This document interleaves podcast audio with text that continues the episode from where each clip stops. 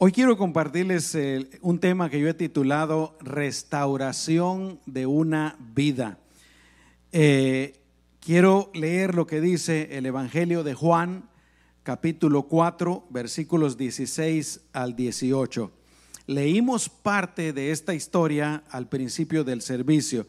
Eh, los hermanos Patena lo leyeron. Pero esta es la historia cuando Jesús se encuentra con esta mujer que todos conocemos como la mujer samaritana. Y en estos versículos Jesús le dice a la mujer, ve a llamar a tu marido y luego vuelve acá. La mujer le dijo, no tengo marido. Jesús le dijo, haces bien en decir que no tienes marido, porque ya has tenido cinco maridos y el que ahora tienes no es tu marido. Esto que has dicho es verdad. Oremos, hermanos. Señor, en esta hermosa mañana, Señor, verdaderamente preciosa mañana, en el que tú nos en la que tú nos das vida, nos das, Señor, esta posibilidad de respirar, de, de vivir, de compartir Gracias Señor también por esta bendición de estar aquí en este lugar, escuchando tu palabra, adorándote, teniendo comunión los unos con los otros. Verdaderamente qué bendición Señor. Ahora te pido Señor que, que nuestros corazones estén dispuestos para recibir lo que tú tienes para cada uno de nosotros. En el nombre poderoso de Jesús. Amén. Gloria a Dios. La semana pasada yo les dije que hoy estaría hablando del divorcio y les dije que si algunos no querían venir, pues que no vinieran, que les daba permiso de no venir, porque la verdad es un tema bastante espinoso. Les voy a confesar algo. Camino a mi casa iba pensando en este tema y se me vino a la mente algo que es muy común aquí en el desierto y es un cactus, ¿no? Muy espinoso. y, pero bueno, yo quisiera tocar el tema en esta mañana desde un punto de vista diferente. Y es que verdaderamente vivimos en un tiempo en el que abunda el divorcio. Estamos rodeados de divorcio. Ya sea que conozcamos a alguien yo creo que a todos nos pasa eso. Todos conocemos a alguien que ha pasado por divorcio o a lo mejor tenemos algún familiar que ha pasado por divorcio o nosotros mismos. Así es que vivimos pues en un tiempo en el que abunda el divorcio, abunda la separación, los matrimonios quebrantados, las ilusiones rotas y perdidas, los engaños, las promesas sin cumplir, los hijos creciendo sin una influencia positiva de alguno de sus padres y en algunos casos aún de los dos padres. Vivimos pues en un mundo donde el dolor abunda, en el que el sufrimiento anda por doquier, un mundo donde el llanto, el quebranto, la angustia y la ansiedad son el pan de cada día para muchos. Y yo hoy no quiero hablar acerca de las cuestiones teológicas del divorcio. Yo quisiera concentrarme en la paciencia, en la compasión, la misericordia, el perdón y el amor de nuestro Padre Celestial. Yo quiero hablar acerca del deseo de Dios de restaurar las vidas Sí, aún las vidas de aquellos que son culpables, culpables de hacer cosas indebidas, pero especialmente el deseo de Dios de restaurar las vidas de aquellos que han sido víctimas inocentes, incluyendo el divorcio y otras tragedias. Y es que Jesús mismo dijo que Él no había venido a condenar, en Juan capítulo 3, versículo 17, Jesús nos da a conocer el corazón de Dios. Escucha lo que Él dice.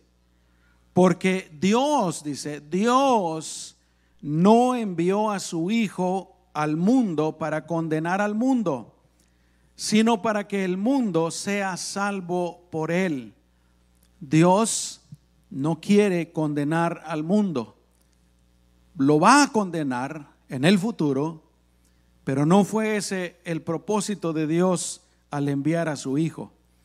Y luego hablando de sí mismo, Jesús dice, porque yo no he venido a juzgar al mundo, sino a salvar al mundo. Como lo acabo de mencionar hace un momentito, vivimos en un mundo en que la vida puede ser demasiado dura. En algunos casos desde antes de nacer. Hay algunas personas que han sobrevivido, pero aún desde antes de nacer, desde el momento que son concebidos, empiezan a padecer tal vez el rechazo de sus dos padres. Los dos padres o uno de ellos empiezan a pensar, bueno, no era nuestra intención quedar embarazados.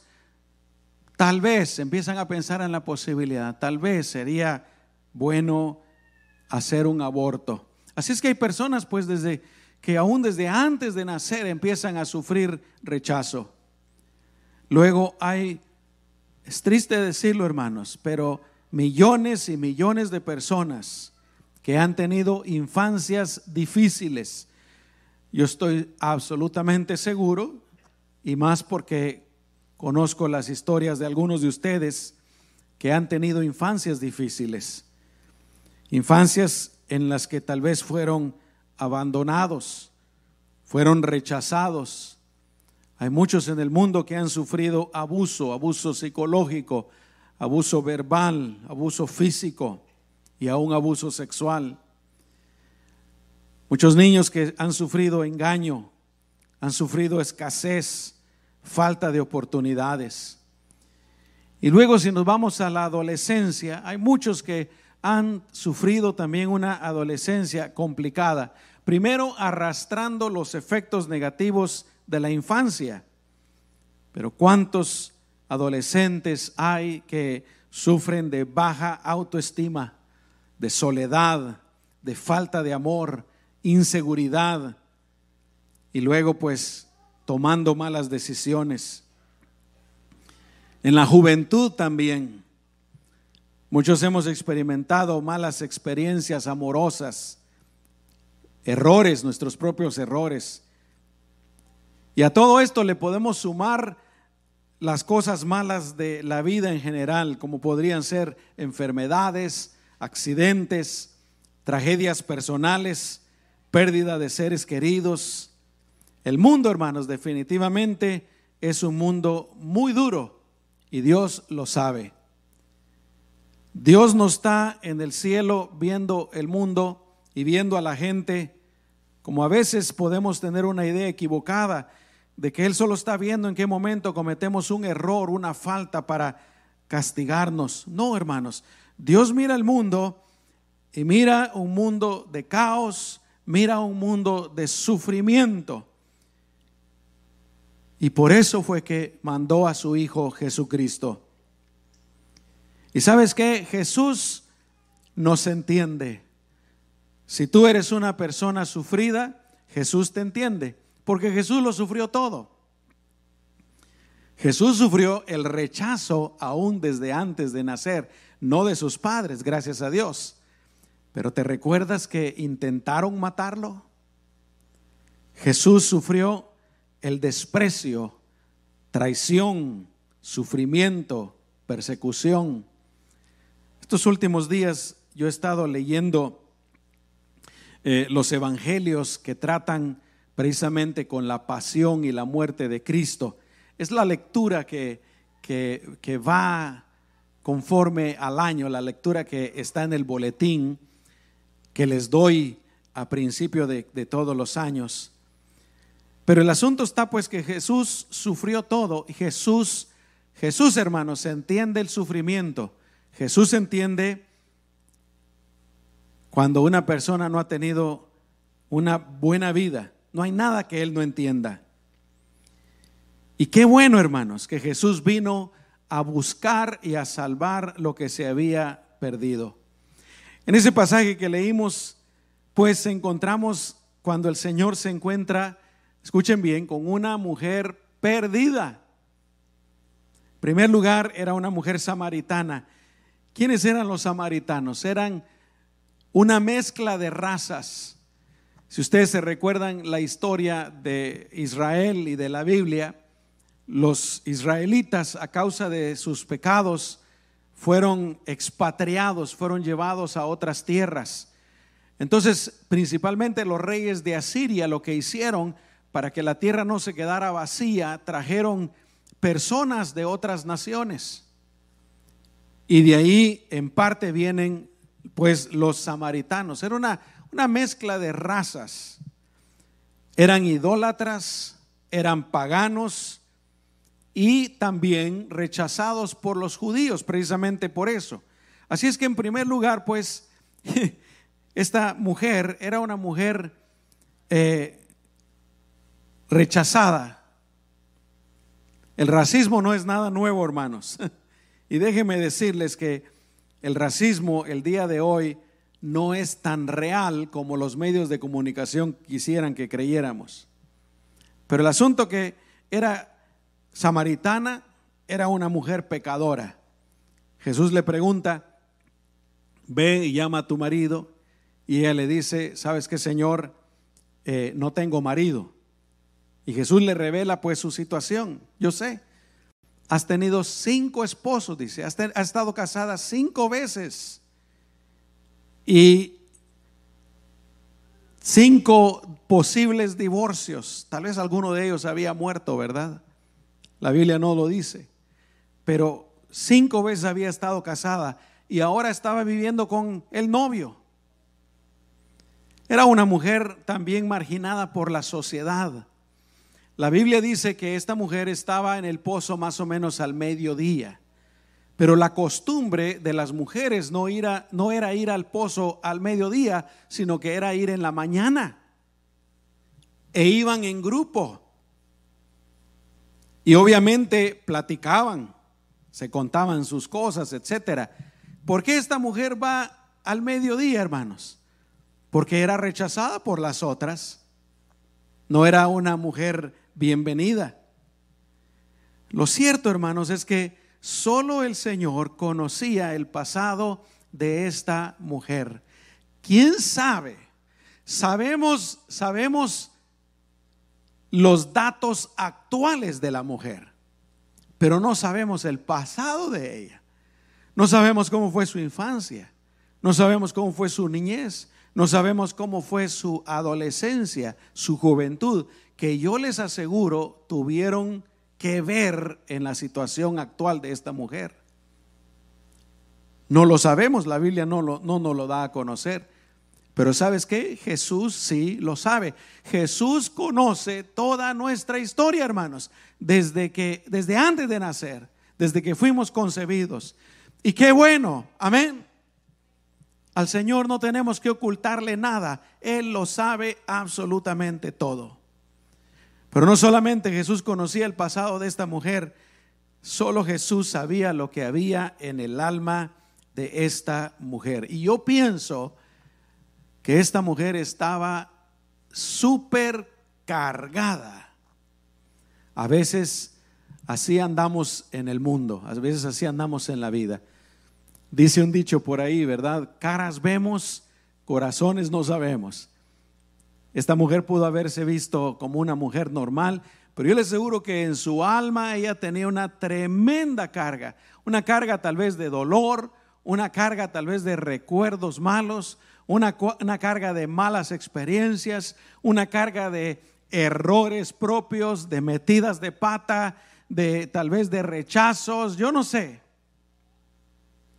Yo quiero decirte también, Jesús conoce nuestra situación, Jesús conoce nuestro corazón. Y si nosotros también estamos cargados, Jesús nos dice, vengan a mí, todos los que están cargados y trabajados, porque yo los voy a hacer descansar. Hay muchos hombres y mujeres el día de hoy que están de la misma manera, cargados. La situación de esta mujer me hizo pensar un poquito en la situación de mi mamá. Tristemente, mi mamá nos contaba, nos platicaba bastante de, de, su historia, pero digo tristemente que no fui lo suficientemente inteligente y cuidadoso para prestarle más atención, para escucharle más. Y de una vez le quiero decir a los hijos aquí y a todos, ¿verdad? Si sus papás y sus mamás y sus abuelos les platican, tratan de ponerle atención. Pero lo digo porque mi mamá nos platicaba, mi papá no nos platicaba casi nada, hermanos. Yo no sé mucho de la historia del pasado de mi papá, pero el asunto es que cuando ellos dos se conocieron, mi mamá ya había tenido dos esposos y había tenido hijos con cada uno de estos dos esposos. Y yo pienso que fue Dios el que los unió, porque ¿Se imaginan ustedes una mujer sola con seis hijos? Había tenido tres con cada uno de los esposos anteriores. Y les voy a ser sincero, hermano, no sé ni siquiera si se divorciaron. Si ella se divorció de los esposos anteriores. La cosa está que imagínense ustedes una mujer sola con seis hijos. Y allá en Guatemala no habían, por ejemplo, las ayudas que hay aquí en los Estados Unidos. Aquí, gracias a Dios, hay ciertas ayudas, ciertos programas a los que una mujer en necesidad puede acudir. Allá no había nada de eso. ¿Qué hace una mujer sola con seis hijos? Trabajar es difícil. Yo les he contado que mi mamá no tuvo educación. Creo que lo único que tal vez ella pudo haber aspirado era trabajando como sirvienta. Yo creo que ustedes que son mexicanos me entienden a lo que me refiero, ¿no? Allá no es como aquí, hermanos. Allá era de ir a una casa para hacer todos los oficios de la casa, para limpiar, tal vez vivir en esa casa. ¿Y qué hace con los cinco mocosos? Una situación difícil. Así es que mi mamá andaba en una situación desesperada. Y según me recuerdo un poquito, como que mi papá también andaba en una situación desesperada. Parece que las cosas no le habían salido tan bien como él lo pensaba. Y si no fuéramos cristianos, yo podría decir por una cuestión del destino. Pero por eso digo, yo creo que fue Dios el que los unió, hermanos. Y mi papá, pues, aceptó a mi mamá con seis hijos. Pero vuelvo a decir, gracias a Dios, porque la situación de mi mamá, pues, cambió a causa de eso. Qué bueno que Jesús vino a buscar y a salvar lo que se había perdido. Y es que Jesús, mis amados hermanos, no se concentra en el pasado ni en el pecado de las personas, sino Él se, se concentra en la restauración y la salvación de la persona. Cuando Jesús se encuentra con esta mujer samaritana, el Señor no la criticó, el Señor no la juzgó, el Señor no, no la condenó. Él quería salvarla y salvar a su familia y salvar al pueblo de donde ella era. Y lo mismo es el día de hoy. Dios quiere restaurar las vidas. Dios quiere salvar a las personas. Me recuerdo de aquella mujer que fue atrapada en el acto mismo del adulterio y fue arrastrada delante del Señor. Ustedes conocen la historia. Cuando Jesús se levanta de escribir en la arena, le pregunta a la mujer, ¿en dónde están los que te acusaban? Y la mujer dice, pues no están. ¿Cuál es, ¿Cuáles son las palabras de Jesús después de eso, hermanos? Jesús les dice, yo, yo tampoco te condeno. Jesús vino a restaurar las vidas. Jesús vino a salvar lo que se había perdido. Jesús vino a perdonar los pecados. Y el Señor puede restaurar cualquier vida. ¿Cuántos pueden decir amén, hermanos? Cuando el Señor está hablando con la mujer, le dice, ¿sabes qué mujer? Todo el que beba de esta agua, de este pozo, va a volver a tener sed. Pero el que beba del agua que yo le daré, no tendrá sed jamás. Más bien el agua que yo le daré será en él una fuente de agua que fluya para vida eterna. El Señor vino a restaurar la vida de esta mujer. Y como la vida de esta mujer, Él puede restaurar. Si Él puede restaurar, o pudo, mejor dicho, restaurar la vida de esta mujer, hermanos, Él puede restaurar cualquier otra vida. Aleluya. Especialmente de una persona que ha sufrido inocentemente. Y Dios no solamente quiere, Él puede. ¿Cuántos dicen amén, hermanos? El Señor puede cambiar, el Señor es experto. Él puede cambiar la peor tragedia en victoria.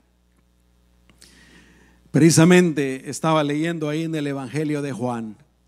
Está Jesús con sus discípulos sentado a la mesa y él está platicando muchas cosas, ¿no? Y les dice que, que muy pronto él va a entregar su vida por ellos. Y luego sucede algo bien interesante. Dice la palabra del Señor porque le preguntan, ¿quién es? ¿Quién es el que te va a traicionar? Y Jesús dice, al que yo le dé el pan mojado, ese es. Y agarra un pedazo de pan y lo moja. Y hermanos, se lo da a Judas. Y aún así los discípulos no entendieron lo que estaba pasando. Se los estaba diciendo claritamente y ellos no entendían lo que estaba pasando. Pero escuchen lo que dice la Biblia. Dice, después le dio el pan, Jesús le dice, ok, ahora haz lo que tienes que hacer. Judas se levanta y empieza a caminar hacia afuera. Y dice la Biblia, después de que Judas salió, Jesús le dijo, les dice a los discípulos, ahora el Hijo del Hombre es glorificado y Dios es glorificado en él. ¿Por qué me llamó tanto la atención esta palabra, mis amados hermanos? Porque Jesús en este momento no está hablando solamente de su triunfo, Jesús no está hablando solamente de las cosas buenas, sino que Jesús está hablando de que en este momento Judas va a ir con los líderes religiosos y va a vender a Jesús por 30 monedas de plata. Luego el Señor va a ser arrestado, va a ser golpeado, va a ser humillado, va a ser escupido y al final va a ser clavado en la cruz. Lo que le espera al Señor es un terrible sufrimiento, un terrible padecimiento. Mas sin embargo Jesús dice, ahora el hombre, el Hijo del Hombre es glorificado y Dios es glorificado en él. ¿Por qué te lo digo? Porque Jesús estaba hablando de una terrible tragedia que se convertiría en la victoria más grande del mundo.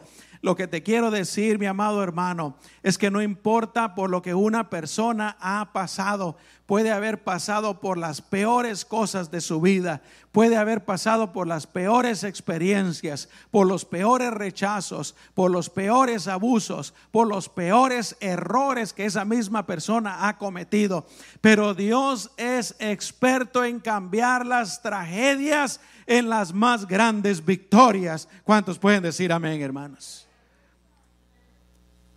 Dios vino a buscar y a salvar lo que se había perdido. Si hay una persona que aún por su propia culpa ha sido culpable de un divorcio, Dios quiere perdonarle, Dios quiere restaurarle si lo cometió antes de conocer al Señor.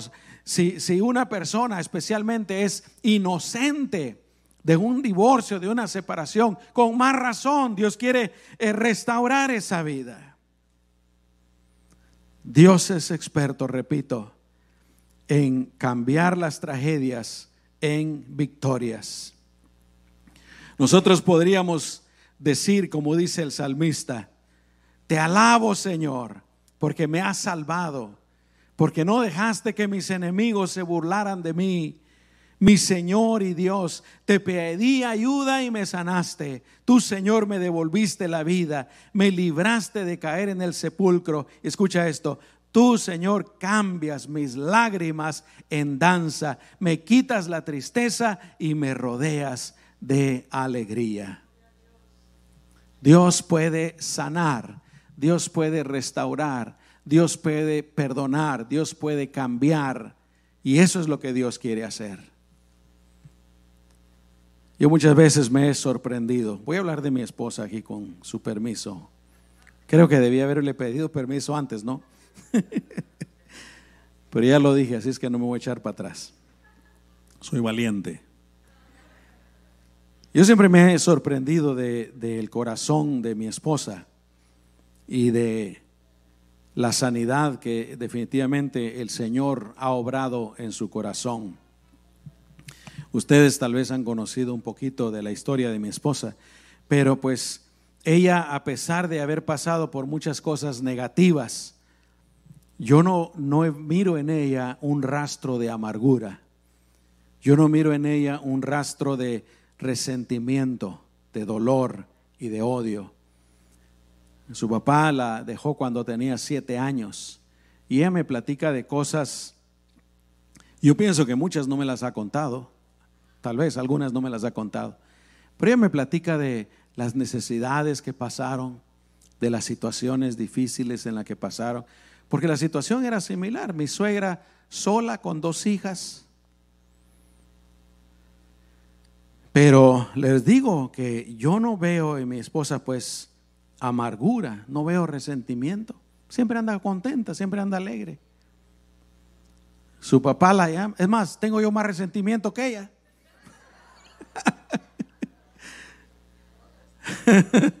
Su papá la llama y ella le contesta y platica con él. Ella lo llama a veces para su cumpleaños y todas esas cosas. Y digo yo dentro de mí, si yo fuera, yo no le llamaría nunca. Qué malo soy, hermanos. Oren por mí, por favor. Sufriendo con dolores ajenos. Qué tremendo, ¿verdad? Y mi, y mi suegra igual. Pero veo lo que el Señor ha hecho en ellos. De situaciones bien difíciles, Dios trajo sanidad, Dios trajo bendición. Dios trajo alegría. Y ahora Dios las ha bendecido, Dios las ha recompensado. Amén. Por eso nosotros podemos decir, tú cambias mis lágrimas en danza, me quitas la tristeza y me rodeas de alegría. Hermanos, definitivamente vivimos en un mundo donde la vida puede ser muy dura, pero Jesús vino a buscar, Él vino a restaurar, Él vino a salvar lo perdido. Aleluya. Y una persona en cualquier día de su vida, si decide creer en Jesús, si decide entregarle su vida, si decide rendirle su corazón, Jesús toma esa vida y le dice, hijo, hija, de hoy en adelante vas a caminar conmigo, yo voy a caminar contigo y yo te voy a bendecir, yo te voy a acompañar, yo voy a ir contigo, yo te voy a sanar. Aleluya. No hay nada como estar con Cristo, mis amados hermanos. Jesús no se concentra en nuestro pasado. Jesús no se concentra en nuestro pecado, en nuestros errores. A veces somos nosotros, hermanos, los que eh, estamos ahí recordando las cosas malas del pasado y el Señor ya nos perdonó, el Señor ya las olvidó. El Señor se concentra en lo que Él puede hacer con nosotros. ¿Cuántos dicen amén? Y el Señor puede restaurar cualquier vida.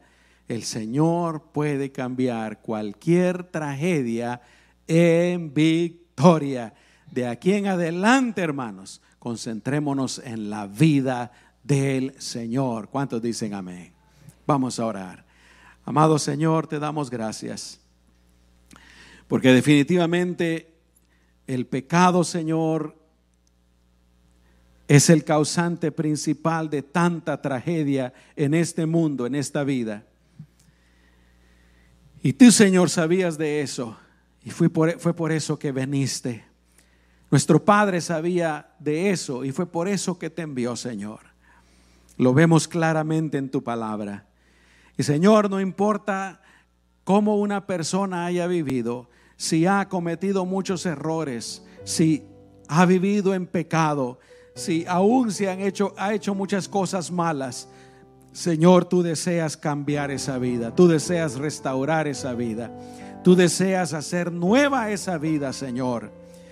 Y cuanto más, Señor, cuando es una persona que tal vez, Señor, ha sufrido eh, no por su propia voluntad, no por sus propios errores. Una persona que ha sufrido inocentemente por la maldad de otros, por los errores de otros, por las faltas de otros. Con más razón, Señor, tú quieres restaurar, tú quieres sanar, tú quieres ayudar, quieres bendecir a esa persona. Y Señor, gracias te damos por eso. Yo te pido por todos los que estamos aquí y por aquellos que tal vez nos están viendo en línea o los que vayan a escuchar este mensaje en el futuro. Señor, trae sanidad total a nuestras almas, Dios mío. Trae sanidad total a nuestras almas. Trae sanidad espiritual también, Señor, a nuestras vidas. En el nombre poderoso de Cristo Jesús. Yo quisiera invitarte a algo, así como estamos con nuestros ojos cerrados. Yo no lo sé, pero siento en mi corazón hacer esta invitación. Si tú en el pasado, bueno, tienes un pasado en el que has cometido errores, has cometido faltas, has, has cometido pecados, pero tú quisieras empezar de nuevo con Jesús en esta mañana, ¿por qué no repites estas palabras y le dices al Señor, Señor, yo me arrepiento de todos mis pecados? Me arrepiento de todas mis faltas. Me arrepiento de todo el pasado, Señor, lo malo que hay en mi vida. Haz mi vida de nuevo, Señor. Ahora yo entiendo que tú vienes a salvar lo que estaba perdido. Si tú pudiste cambiar la vida de esta mujer samaritana que tenía un pasado terrible, Señor, Señor, tú también puedes cambiar mi vida. Cambia mi vida, Señor, en el nombre poderoso de Jesús. Ahora yo quisiera que todos hiciéramos esta oración. Dile al Señor, Señor, gracias por la sanidad. Yo te pido que sigas sanando mi alma, que sigas sanando mi mente. En el nombre de Jesús, que yo sea una persona sana, Señor. En el nombre poderoso de Jesús. Aleluya. Y esta última oración, yo no sé para quién es, pero tal vez eres tú esa persona que ha sufrido engaños, ha sufrido decepciones, ha sufrido que alguien te hizo promesas y no las cumplió. Dile al Señor, Señor, restaura mi vida, restaura mi vida en el nombre de Jesús. Aleluya. Gracias Señor. Amén. Y es que mis amados hermanos, aún como cristianos, nosotros somos cristianos, conocemos al Señor, pero no estamos a veces totalmente saludables y sanos de nuestra alma. A veces cargamos resentimientos, a veces cargamos odios, a veces cargamos recuerdos, y, muchas veces somos nosotros los que no los queremos dejar ir y, nos hacen daño. Por eso es tan importante, ¿verdad? Eh, si alguien nos hizo daño, perdonar, olvidar, sacar de nuestro corazón todo mal sentimiento, todo resentimiento, todo, todo recuerdo negativo. Escucha, si, si cometimos un pecado terrible hace 10 años, pero ya le pedimos perdón al Señor, el Señor ya nos perdonó, ¿por qué lo seguimos recordando, hermanos? A veces, a veces somos nosotros mismos los que no nos perdonamos. Pero sabes que eso, aunque no es así, pero escúchame bien, si el Señor ya nos perdonó y nosotros lo seguimos recordando, es como que le dijéramos al Señor, Señor, tu, tu perdón no es suficiente. Y es suficiente el perdón del Señor, hermanos. Hay que estar sanos. ¿Cuántos dicen amén? Hay tanta persona que sufre de ansiedad, sufre de, aflicción, tantos problemas el día de hoy y muchas veces es por eso. No, no soltamos, no todo resentimiento, todo recuerdo, todo lo malo que hay en nuestro corazón. Hay que hacerlas de José, José, no, ya lo pasado, pasado. Amén. Todo es nuevo. ¿Cuántos dicen amén? Dice el que está en Cristo es una nueva criatura. Las cosas viejas, amén. Todas son hechas nuevas. Dicen amén, hermanos. En Cristo es nuevo, borrón y cuenta nueva. De hoy en adelante una vida nueva. Un cuaderno nuevo, limpio. Aleluya. En el nombre de Jesús. Gloria a Dios.